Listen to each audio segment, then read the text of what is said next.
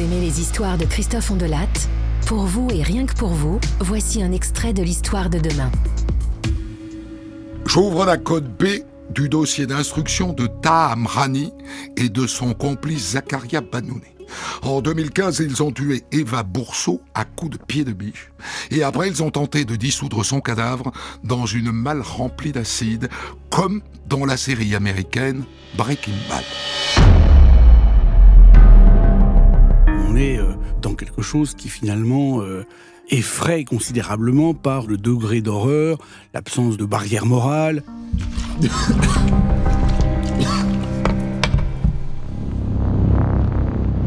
y a une émotion euh, très très forte parce qu'encore une fois, euh, les faits racontent une histoire qui n'a quasiment rien d'humain. On de la raconte. B sur Europe 1. Retrouvez le récit intégral demain dès 6h sur toutes les plateformes de podcast.